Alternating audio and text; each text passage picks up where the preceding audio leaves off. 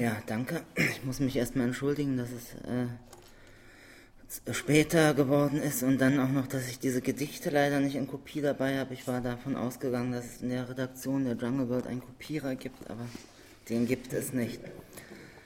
Aber es geht, glaube ich, jetzt auch so, weil das Ganze sowieso diesmal nicht so ein geschlossener äh, Vortrag wie beim letzten Mal wird, sondern eher erstmal so eine Art Material- und Gedankensammlung zu einer Sache, die mich schon länger beschäftigt und die ich hier erstmal so vorläufig versuchen möchte zu skizzieren. Die Texte, auf die ich mich beziehe, werde ich dann vorlesen und äh, kommentieren. Das geht, glaube ich, auch so ganz gut. Und da es nicht so viele sind, ist es dann, hat das eben eher so diesen berühmten Workshop-Charakter, den alle heute immer so haben wollen, damit man immer so rumkommunizieren kann. Äh, ja, also das, äh, dieser Begriff des Engagements, der jetzt schon gefallen ist, ist äh, tatsächlich sehr wichtig so für, für die Ausgangsidee, äh, die ich hatte bei dieser Beschäftigung mit den späten Gedichten von Celan. Äh, wenn man so in diesen also äh, vielleicht fangen wir mal so an. Es gibt ja so in linken Auseinandersetzungen äh, mit Kunst ganz äh, bestimmte spezifische Vorlieben und Abneigungen, aus denen man irgendwie kaum herauskommt, wenn man überhaupt irgendwas zu diesem Thema machen möchte, wenn überhaupt was zur Kunst mal angeboten wird.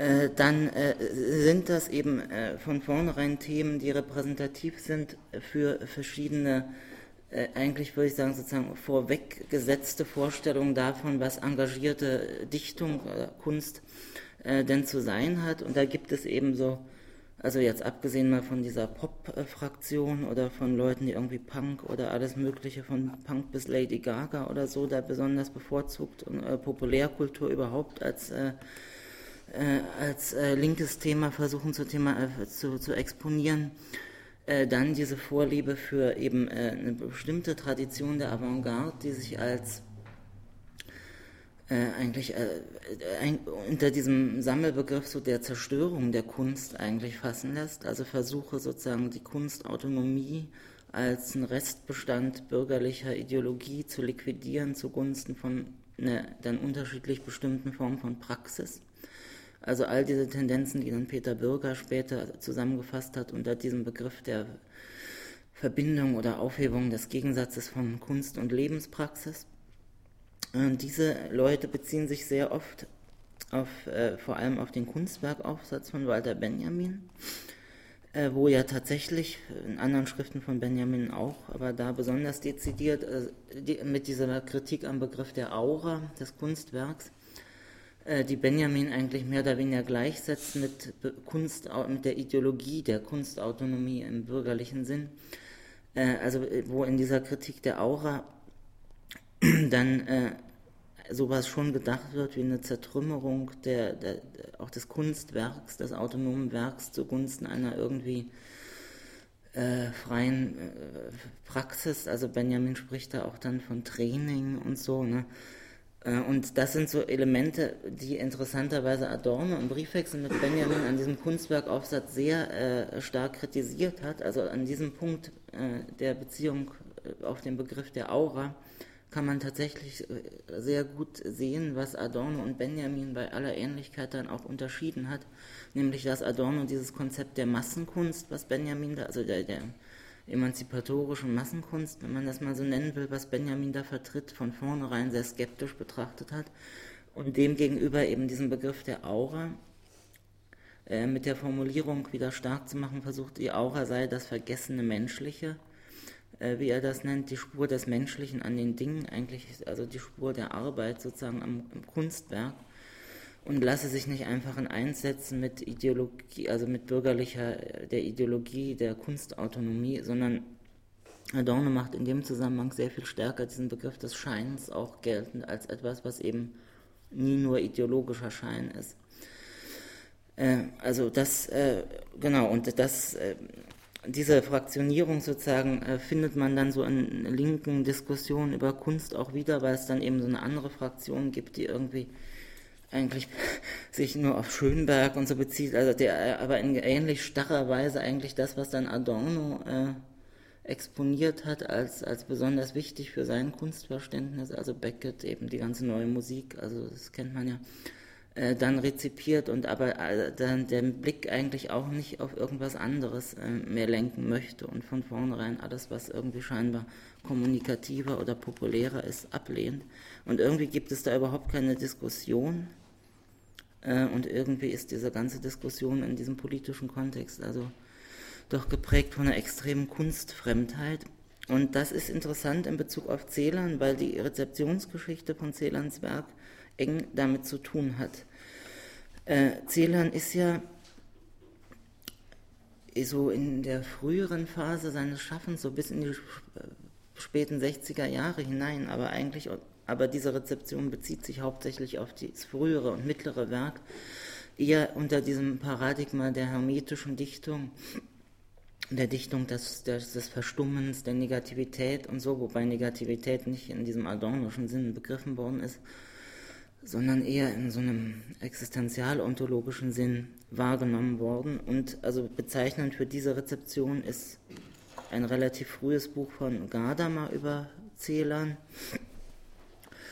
äh, wo Gadamer eigentlich von, äh, ganz äh, programmatisch erklärt, dass diese Gedichte keine politischen oder gesellschaftlichen Gehalte hätten, sondern dass alles sozusagen getilgt wird zugunsten von so einem Sprachabsolutismus. Also da wird Celan relativ äh, obwohl die Frage ist, ob Gadamer das überhaupt auch richtig begriffen hat, aber relativ äh, bruchlos in diese Tradition so der Sprachabsolutismus so von Mallarmé des französischen Symbolismus gestellt, also einer sich selbst absolut setzenden Sprache, die aber sich auf Empirie überhaupt nicht mehr bezieht. Nicht? Das ist bei Mallarmé äh, dieses Diktum, dass äh, die Wirklichkeit als das Niedere ausgeschlossen werden muss.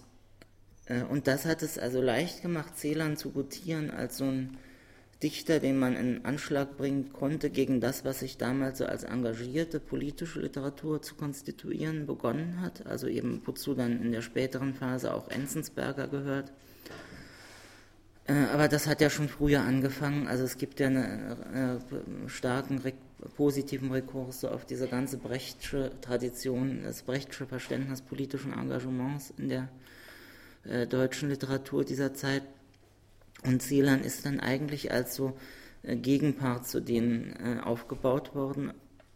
Äh, und alle, und man hat gar nicht gesehen, dass in diesen Texten ganz explizite Bezüge auf Empirie drin sind. Also zum Teil äh, nicht, dass zum Beispiel diese bekannten angeblichen Neologismen äh, schon in den Titeln Faden, Sonnen, Schneepart und so, oder diese seltsamen Wörter, alle überhaupt gar nicht neu sind, sondern alle aus Wörterbüchern stammen, aus geologischen, naturwissenschaftlichen, medizinischen, sonstigen Wörterbüchern. Und dass auch sonst diese Gedichte, darauf werde ich nachher noch anhand von ein, zwei Beispielen kommen, ganz explizit, also unmittelbar geradezu auf empirische äh, Erfahrungen und, und hist historische äh, Tatsachen und, und äh, Geschehnisse äh, rekurrieren. Und das ist dann eigentlich erst in den 70er Jahren, eben im Zuge von dieser Studie von Marlies Jans, vom Engagement äh, absoluter Poesie, äh, wo auch Gadamer zum ersten Mal in Bezug auf seine Zählangdeutung äh, kritisiert wird, dargestellt worden, dass äh, eben dieses Celands Lyrik einen durchaus in einem dezidierten Sinn als engagiert verstanden werden kann, aber eben im Sinne eines Engagements, und da schließt sie sehr stark an Adorno an, äh, was sich gerade erst konstituiert in der Abwehr, in der Negation, äh, in der Ablehnung, sich in Dienst zu nehmen für politische Zwecke. Äh, und es gibt tatsächlich, darauf komme ich auch gleich bei den Beispielen, einige Gedichte von Zählern, die sich explizit auf Brecht und Enzensberger beziehen und als eine Kritik an dieser Tradition äh, deuten lassen, aber eben in dem Sinne, dass nicht der Begriff des Engagements abgelehnt wird, sondern dass er im Sinne von einer äh, Eigengesetzlichkeit der lyrischen Sprache, die eben nicht sich instrumentalisieren lässt für, sei es auch irgendwie progressive Aussagen, äh, begriffen wird. Ne? Und das, äh, dieses Buch war eigentlich sehr wichtig, dann so in den späten 70er Jahren für die Diskussion um Celan. Er hat aber leider dazu geführt, ohne dass das dem Buch vorzuwerfen wäre, dass dann im späteren, so seit den 80er Jahren, Celan ebenso als Holocaust-Dichter irgendwie vereinnahmt wird. Ne? Und man, also das Einzige, was übrig geblieben ist von dieser sehr komplexen Konstruktion des Begriffs des Engagements, der da entwickelt wird in Bezug auf Adorno, ist so in dem akademischen Alltagsbewusstsein eben, dass diese, diese Unverständlichkeit dieser Lyrik eben mit Auschwitz zu tun hat. Ne? Also so könnte man sagen.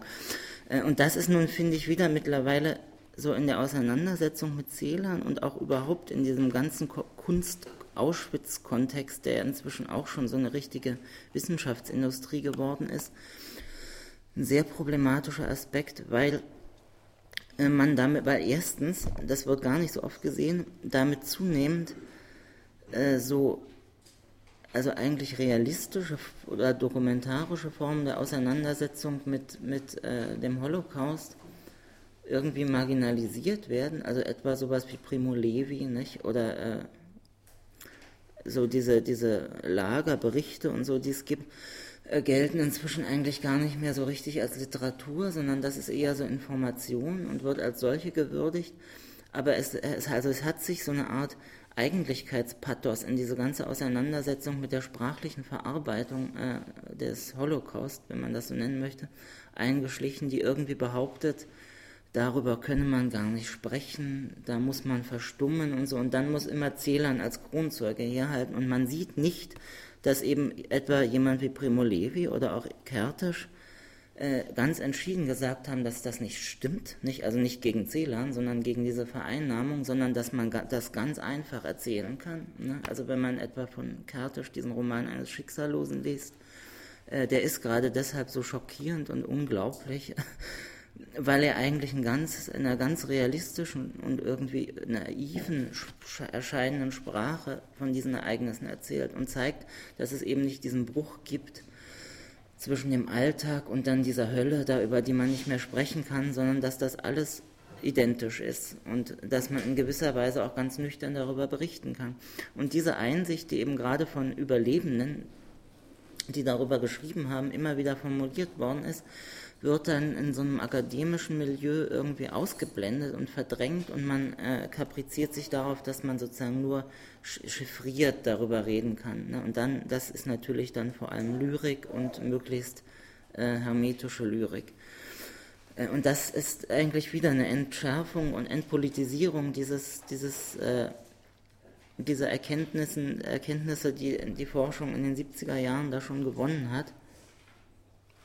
Und so als Versuch, äh, da was beizusteuern, um dagegen zu argumentieren, äh, eignet sich, finde ich, sehr gut dieses spätere Werk von Celan. Denn es ist ja auffällig, dass die meisten, die sich so auf Celan in, in diesem Auschwitz-Kontext beziehen, eben eher so diese mittleren äh, Gedichtbände untersuchen, also Sprachgitter, wo diese Engführung drin ist, dieses Gedicht. Die Todesfuge natürlich, die ist inzwischen schon so ein bisschen out, ne, die ist zu abgeschmackt. Äh, oder dann eben die Niemandsrose und so. Äh, und dass dieses Spätwerk, was in vielerlei Hinsicht sich ganz äh, stark unterscheidet von den früheren Texten, gar nicht mehr unter diesem Aspekt so gesehen wird. Also dieses Buch von der Marlies Jans, auch, das ist auch dem Buch wieder nicht vorzuwerfen, das ist gerade in der Zeit entstanden, auch als das noch neu war.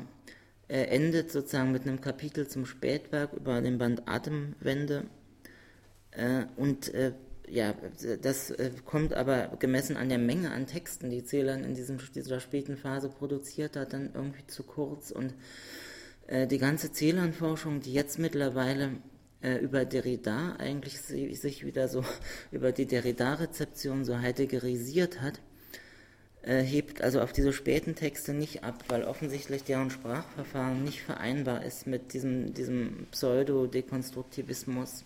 Nicht, also das ist eine andere Entwicklungslinie, die man sehen kann, um das noch kurz anzudeuten in der Celan-Forschung. Äh, nicht nur wieder in der Celan-Forschung, sondern allgemein äh, kann man das beobachten, dass diese Derrida-Rezeption äh,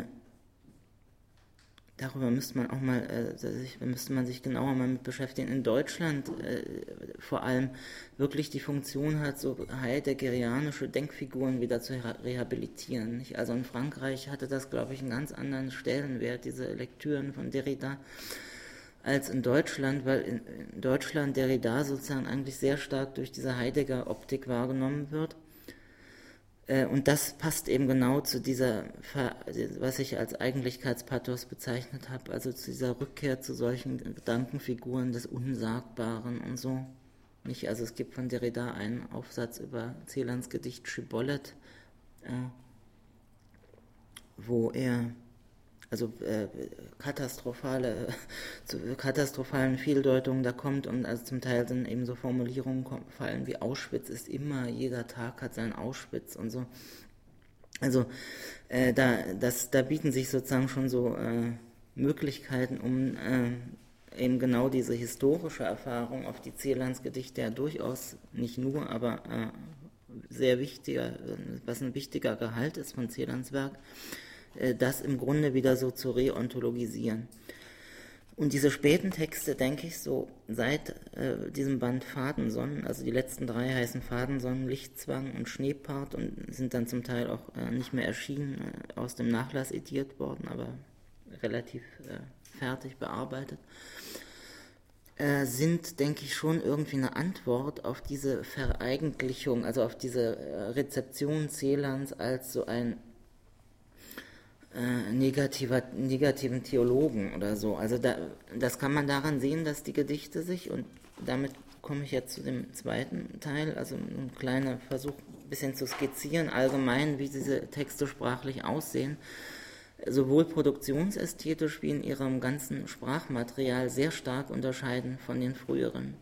Produktionsästhetisch ist auffällig, das kann man jetzt an den kritischen Ausgaben überhaupt erst richtig nachvollziehen, dass die viel schneller produziert worden sind. Also dass dieses langsame Arbeiten, äh, zum Teil also äh, akribisch über Jahre hinweg arbeiten an einem Text oder so, dass das wegfällt, sondern diese späteren Texte sind großteils auch datiert, nicht in der Druckfassung, aber in den Handschriften äh, und beziehen sich damit sozusagen viel implizit zumindest viel unmittelbarer auf einen bestimmten Tag und so und haben auch in ihrer ganzen Sprachform äh, was tendenziell sentenziöses, epigrammatisches äh, und äh, ja, viel polemischeres äh, als diese früheren Texte. Und es sind außerdem, das ist der zweite Punkt, viel mehr Gedichte. Also der hat, das sind zum Teil dann auch aus dieser Zeit, wo er in der Klinik war, fast von jedem Tag ein Gedicht. Also das, das hat in der Produktionsästhetik erinnert das eigentlich äh, stark so an Gebrauchsdichtung, aber in der Art, wie es, also in der Sprachform dann eigentlich natürlich wiederum überhaupt nicht. Äh, und das ist, also schon dadurch ist sozusagen an der Art, wie die Gedichte entstanden sind, ein extremer Bruch erkennbar zu den früheren Texten. Äh, und das setzt sich fort in dem Sprachmaterial. Also es gibt natürlich auch äh, noch Bezüge so zur Theologie und zum jüdischen Mystik und so, also was vor allem in dem Band Niemandsrose sehr wichtig ist und dann immer stark auf diese Holocaust-Thematik bezogen wird. Aber es finden sich in diesen Texten dann, das werden wir gleich noch sehen, erstens, also, erstens so eine Tendenz zu, zum Karlauer, würde ich sagen, zum Zynismus, also zu so auch so niederen äh, Formen von, also äh, schroffer, schroffer Komik, was ich eben als Sarkasmus versucht habe zu bezeichnen. Warum, äh, das sage ich nachher nochmal anhand der Gedichte. Es findet sich viel mehr Vulgärsprache, Alltagssprache, so aus der Sphäre so der Technik, der Alltagskultur, auch so der Verwaltungssprache und so mit denen auf eine sehr interessante Art äh, umgegangen wird, die man in den früheren Texten überhaupt nicht kennt. Das heißt, das ganze Sprachmaterial wird eigentlich, äh, es wird, glaube ich, noch deutlich, wenn ich einzelne Beispiele nenne, drastisch so profaniert und geradezu, also es hat so eine Tendenz, eine äh, Schändung von, von hoher Sprache äh, in dem äh, etwa die Licht, das kann man an der Lichtmetaphorik gut zeigen, die ja irgendwie sehr stark an dieser auratischen Tradition ästhetischer Schein und so auch äh, bis hin in, in äh, zu den theologischen Konnotationen vorbelastet ist und die in diesen Texten dann immer nur noch so als äh, Neonlicht oder beleuchtete Tafeln oder also so technisiert und enteigentlicht wird und, und so ähnlich wird mit ganz unterschiedlichen anderen äh, Elementen so dieser hohen lyrischen Tradition umgegangen und einer viel derberen und drastischeren Weise. Und außerdem haben die Gedichte in der Formulierung, das ist, sind oft ist das ja nur ein einzelner Satz, äh, eben wirklich so eine Tendenz zum, ja, zur Sentenz, würde ich sagen. Nicht? Also nicht zum Aphorismus. Der Aphorismus ist ja eher eine Form äh,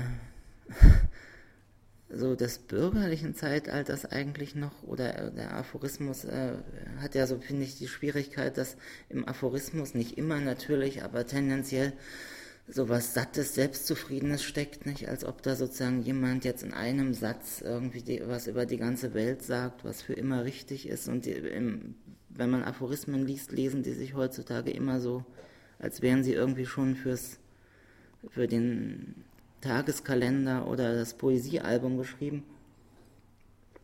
Äh, und das, äh, diese Tendenz sozusagen zum Fertigen oder zur Anmaßung von Totalität, äh, so, steckt in, hier drin nicht, deswegen kann man das nicht aphoristisch nennen, sondern eher so epigrammatisch, sentenziös.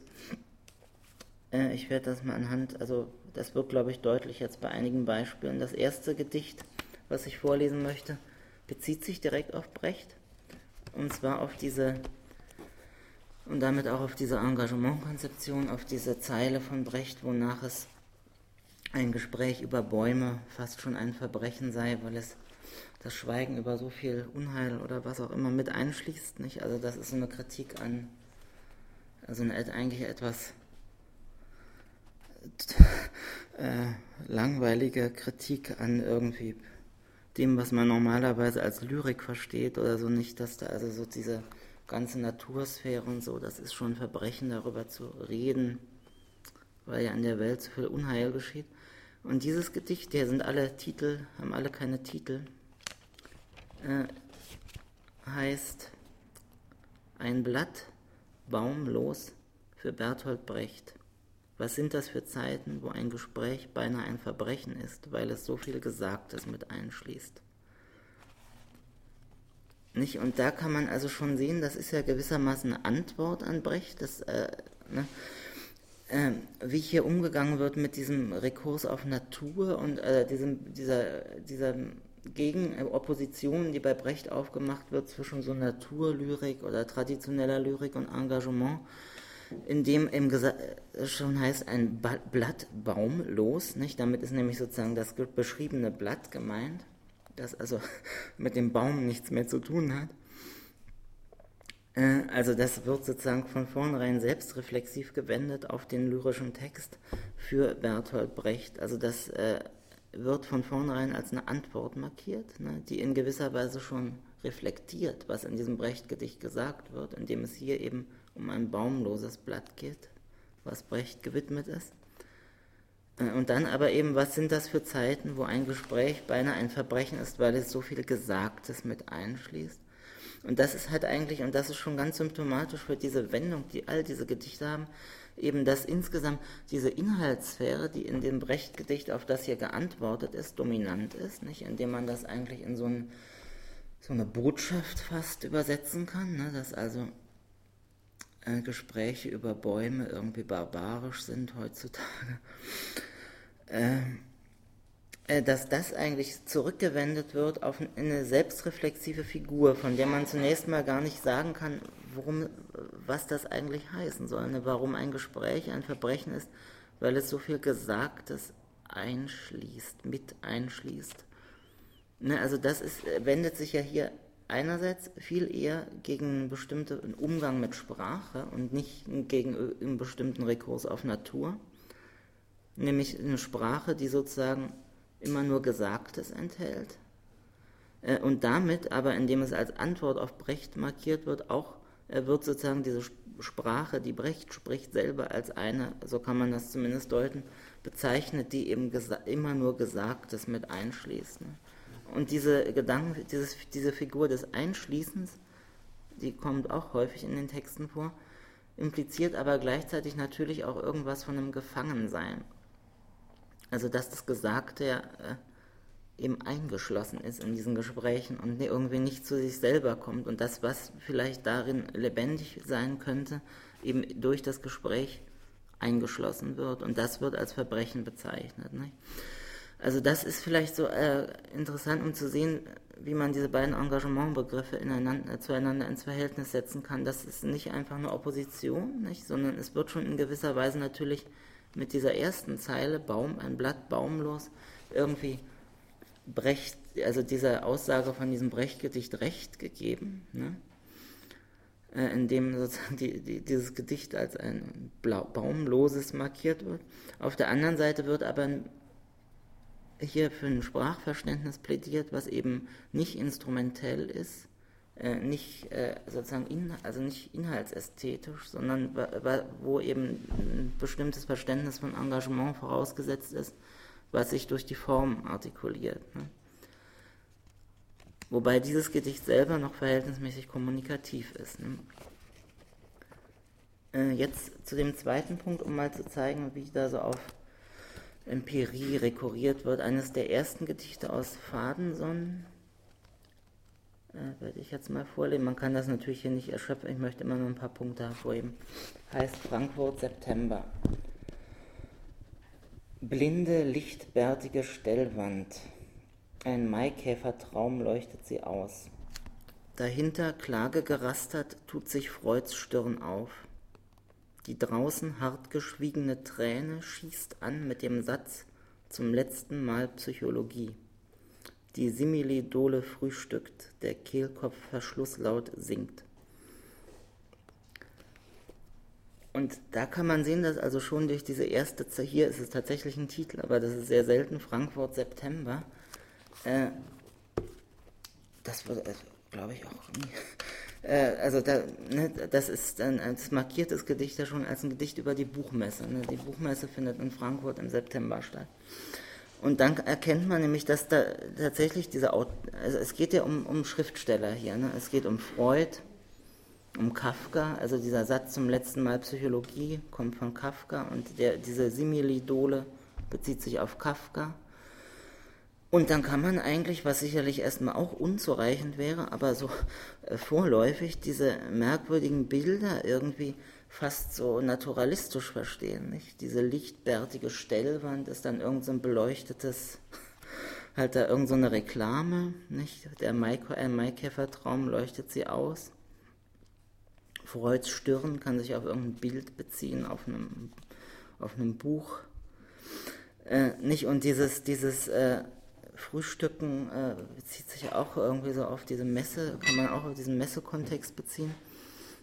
Äh, das ist natürlich deswegen nicht eine Beschreibung der Messe, aber äh, es geht hier offensichtlich in irgendeiner Weise, die, die äh, man jetzt nicht erschöpfend abhandeln kann und mir auch nicht ganz vollständig klar ist, um die äh, Auseinandersetzung mit der Vermarktung oder äh, Kulturindustrialisierung von Kultur, nicht was eben durch diesen Titel schon angedeutet ist.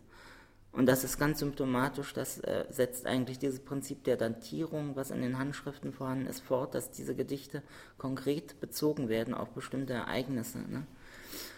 Und das ist tatsächlich so ein Element von Gebrauchsdichtung, was hier auf eine sehr heterodoxe Art eingesetzt wird. Also es bezieht sich tatsächlich wieder viel stärker auf, scheinbar unmittelbar auf Empirie. Dann kann man an diesem Gedicht zeigen, eben was ich am Anfang schon gesagt habe, äh, diese, äh, diesen Umgang mit der Lichtmetaphorik, nicht? Also diese lichtbärtige Stellwand, das ist ein ganz typisches Bild für diese späten Texte, dass der Lichtbart des Propheten, nicht? Das hat ja diese, diese theologische äh, Konnotation. Gleichzeitig äh, ist da mit der Blindheit, äh, nicht? Das bezieht sich ja auch auf so äh, Konzepte von Dichter als Propheten äh, oder als äh, Seher. Der blinde Seher, nicht? Also diese Motive klingen ja hier alle an, aber das wird dann eben sozusagen geerdet oder so profaniert durch diese Stellwand, nicht? was irgendwie so. Also es ist eine äh, drastische, derbe Versachlichung. Ne? Und der Maikäfer, ein Maikäfertraum leuchtet sie aus. Ne? Das ist äh, ja sozusagen auch das, dieses, dieses Moment des Geheimnisses und der Tiefe und Unergründlichkeit, die ein Traum vielleicht hat, wird sozusagen profaniert durch dieses, dass der Traum diese Wand ausleuchtet. Und Ausleuchten hat, hat ja zugleich auch was von, von Spionieren und von äh, Überwachen. Ne?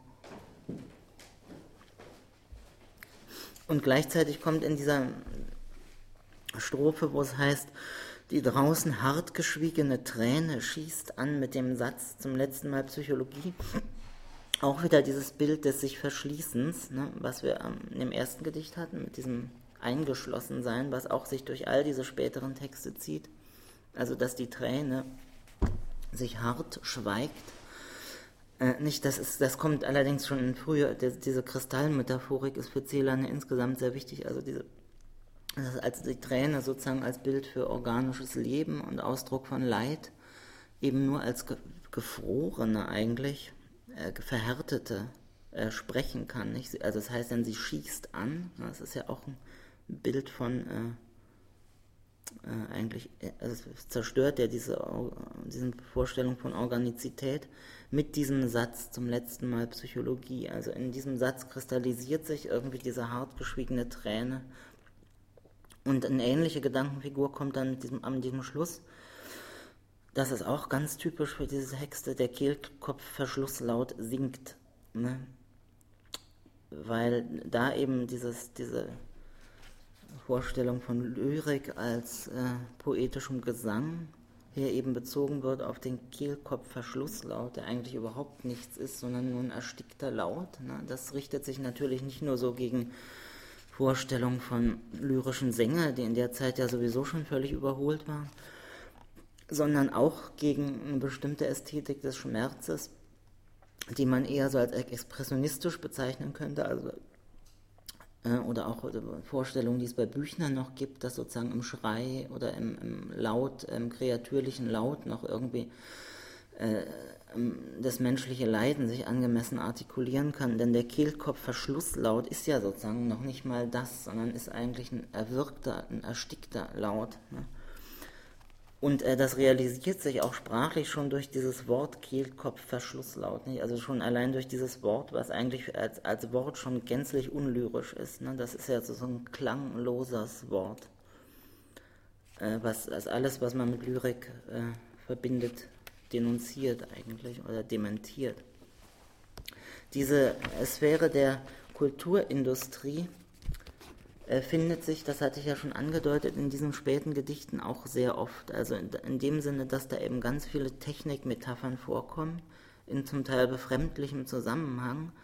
Und ich habe den Verdacht, dass das wirklich, dass man das verstehen könnte als ein äh, Versuch der Kritik an äh, dem, was äh, tatsächlich eben bei in der kritischen Theorie Kulturindustrie heißt. Da gibt es zum Teil explizite Bezüge. Also dazu möchte ich auch ein Gedicht aus dem letzten Band Schneepart, was ich sehr, äh, sehr gut finde, wo man das gut zeigen kann, äh, vorlesen. Das heißt, es sind schon die Kabel gelegt zum Glück hinter dir und zu dessen munitionierten Bereitstellungslinien in den Entlastungsstätten dir zugewandt, wo sie Gesundheitserreger versprühen, melden melodische Antitoxine den Rennfahrerspurt durch dein Gewissen. Nicht, also da kann man, kann man auch also natürlich ewig dran arbeiten, um zu zeigen, dass das sozusagen, also wie dieser antilyrische Effekt sich hier eigentlich kristallisiert, einmal schon durch diese ständigen Wortzusammenballungen, nicht, was ja tatsächlich was ist, was nur die deutsche Sprache ermöglicht, also dieses Maß an Inhumanität kennt wirklich nur die deutsche Sprache.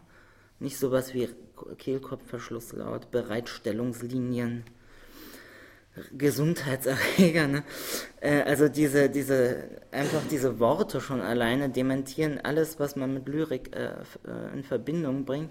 Und vorgestellt wird hier eigentlich ja auch wieder relativ konkret. Also ich finde schon, diese Bilder, die entworfen werden, sind irgendwie, das kann man sich konkretisieren eben ein verkabeltes Glück. Ne?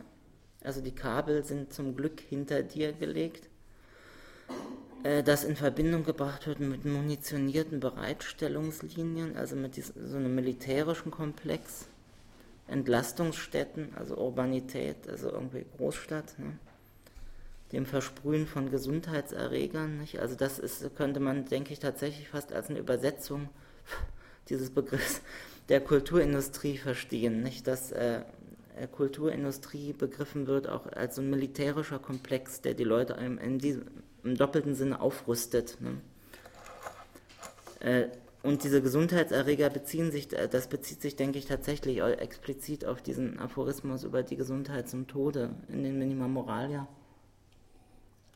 wo es eben darum geht, dass äh, das, was gesellschaftlich als Gesundheit begriffen wird, die eigentliche Krankheit sei und dass das aber eben nicht heißt, wie Adorno am Schluss schreibt, dass die Krankheit, Erkranken irgendwie deshalb die Gesünderen oder die besser Erkennenden wären, sondern dass eigentlich das auch nur dieselbe Krankheit äh, auf andere Weise ist. Nicht? Und das äh, kann man direkt hier darauf beziehen.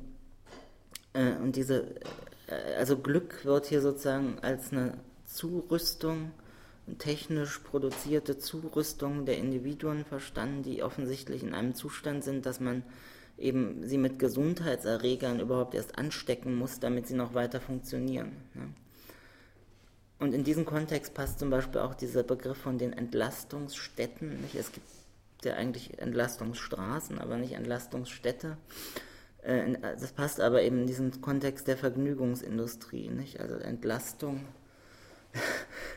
äh, Vergnügungs Massenkultur entlastet eben. Und das wird aber durch dieses Wort eigentlich sozusagen als, also das ist, hat, finde ich, auch nicht nur was Profanierendes oder Versachlichendes, sondern auch sowas äh, drastisch Desillusionierendes. Ne?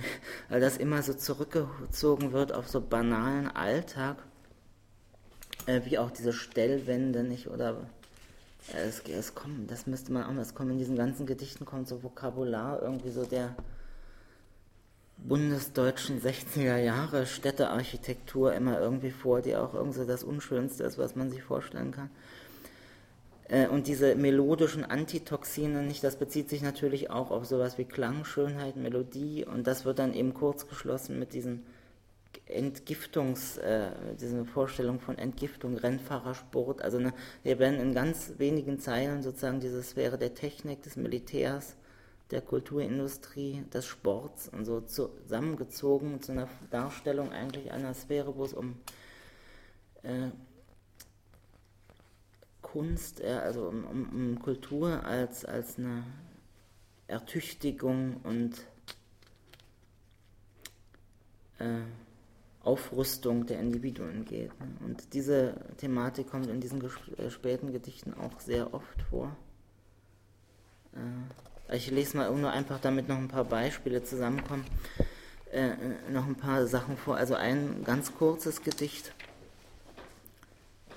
ein bisschen früher geschrieben, heißt, äh, da kommen auch solche Worte, dass, äh, man merkt, glaube ich, äh, den sprachlichen Zusammenhang. Das ausgeschachtete Herz, darin sie Gefühl installieren, Großheimat, Fertigteile, Milch, Schwester, Schaufel. Ich, also das, äh, äh, das damit mein, das meine ich mit diesem Sentenziösen. Nicht diese Gedichte haben immer so einen Aussagecharakter, ohne dass man eigentlich weiß, was da ausgesagt wird. Es sind ja sozusagen äh, Behauptungssätze oder es wird einem irgendwas, äh, es wird irgendwas ausgesprochen in einem Duktus, als wäre das klar, worum es geht, aber es ist natürlich nicht klar. Ne?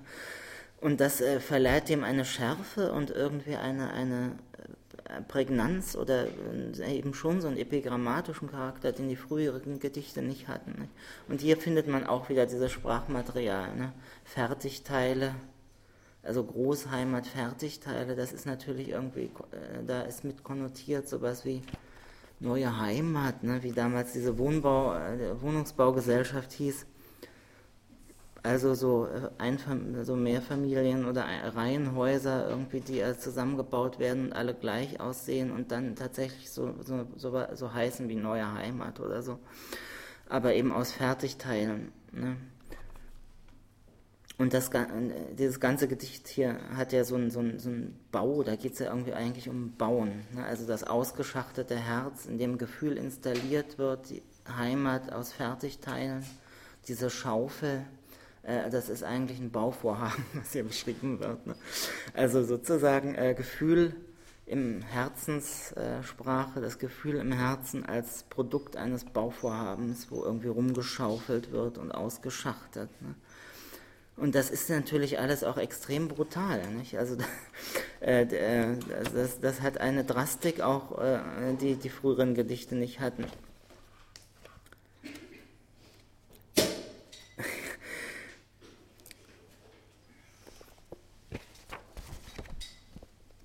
Ja, das können, kann man noch fortführen. Also ich äh, lasse jetzt das, diesen Komplex und möchte noch zu was anderem wechseln, was damit zu tun hat und was ich auch, äh, was auch alle Gedichte dieser späten Phase verbindet. Das ist dieser Bezug, äh, ähm, und das hat natürlich zu tun mit dieser, dieser, diesem Gestus der Versachlichung oder der fast also brutalen Profanierung von so Bildgehalten, äh, das immer wieder in diesen späten Texten und das kann man, glaube ich, schon als eine Antwort auf die Rezeption Celands auch schon verstehen, so eine bestimmte Vorstellung von Lyrik als Sprache der Eigentlichkeit äh, dementiert wird. Also es gibt etwa ein kurzes Gedicht, wo es irgendwie, denke ich, auch um so etwas wie ein theologisches Sprechen geht oder so. Das heißt ausgeschlüpfte Chitinsonnen. Die Panzerlurche nehmen die blauen Gebetmäntel um, die sandhörige Möwe heißt es gut, das lauernde Brandkraut geht in sich.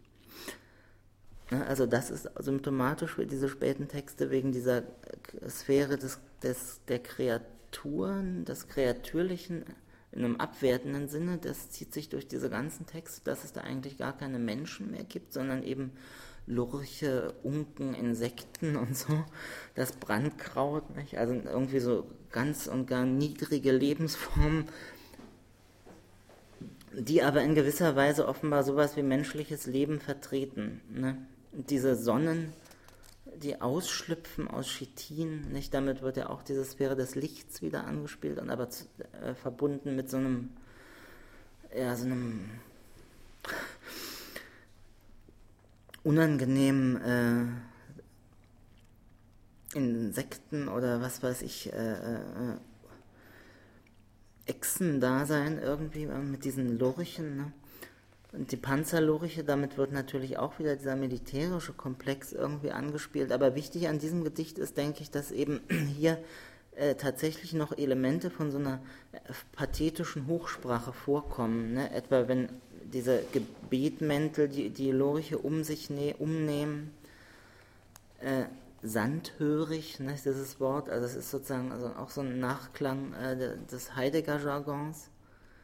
Äh, das Brandkraut geht in sich. Ne? Also das ist sozusagen, da sind so Elemente von so einer längst so, zu, eben, so, so, so auf die Sphäre von so politischem Repräsentationsgewäsch äh, depravierten Hochsprache werden hier aufgenommen und bezogen auf diese Kreaturen. Ne? Äh, und das ist, denke ich, also das gibt es eben ganz viel in den, diesen späten Gedichten. Also es gibt auch eins, wo, das habe ich jetzt hier nicht markiert, wo davon die Rede ist, also zum Beispiel hier, also vielleicht nur mal so ganz summarisch, äh, von, in einem Gedicht ist von Müllschluckerchören die Rede oder in einem anderen von den äh, Graupapageien, die die Messe in deinem Mund lesen, äh, wo also auch sowas wie eine theologische Sprache als ein Geplapper von, von Individuen, die irgendwie in meinem Mund sprechen, äh, dargestellt wird. Äh, und in dem Text heißt es dann am Ende, du, du hörst es regnen und glaubst, auch diesmal sei es Gott.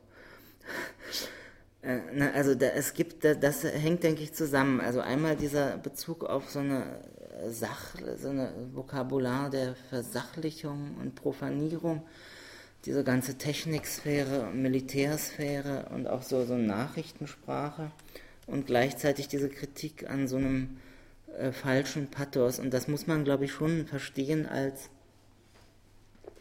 weil das in der Zeit Celan tatsächlich auch äh, schon formuliert hat, äh, dass, ähm, dass er da falsch verstanden wird, als eine Antwort auf diese Vereigentlichung von Celans eigenen Texten in der Rezeption. Und das, deswegen wäre das eben interessant, das ist vielleicht so der abschließende Gedanke, äh, sich mal zu überlegen, inwiefern diese Sprachkonzeption in diesen späten Texten nicht doch nochmal einen ganz anderen Begriff von Engagement entwirft, als äh, die in diesem mittleren Teil des Werks, also wo es eben sehr stark um noch um bestimmten emphatischen Werkbegriff geht und um Engagement im Sinne von Eigengesetzlichkeit der Sprache, weil diese späten Texte diesen tatsächlich eher so diesen Charakter haben, so ausgespuckt zu werden oder unter unglaublichem Zeitdruck äh, äh, zusammengezogen werden zu müssen und, irgend, und, und ständig man also diesen, aus dieser, das kann man auch an dieser Anrede des Du sehen, der eigentlich, äh, die hat immer so was Appellatives in diesen Texten. Also äh, die haben sozusagen ein ganz anderes Verhältnis zur Zeit, indem sie durch dieses, diesen epigrammatischen oder sentenziösen Charakter eigentlich immer schon so eine Appellstruktur haben, die die früheren Texte, Gedichte eigentlich nicht haben. Aber ohne dass klar wird, an was da eigentlich appelliert wird. Nicht? Also daraus folgt natürlich nicht irgendwas so unmittelbar. Aber es hat eine Eindringlichkeit und einen Aufforderungscharakter. Äh, und das hängt, denke ich, auch mit dieser fast äh, vergleichsweise massenhaften Produktion in dieser späten Zeit äh, zusammen den die früheren Texte nicht haben. Und ich denke, da könnte man, das meinte ich äh, in der Ankündigung mit Interventionismus, weil das nochmal ein stärkerer Begriff ist als Engagement, äh, überlegen, ob da nicht nochmal das sich ganz neu konstelliert, dieses Vorstell diese Vorstellung von Engagement im Sinne von einem, einer appellierenden Sprache, die sozusagen sich äh, aggressiv schon an, an, an den Rezipienten wendet, aber eben in der paradoxen Form, dass da eben zu was aufgefordert wird, was gar nicht mehr formuliert werden kann. Also das wäre so der abschließende Gedanke. Vielleicht können wir jetzt dann einfach noch ein bisschen diskutieren.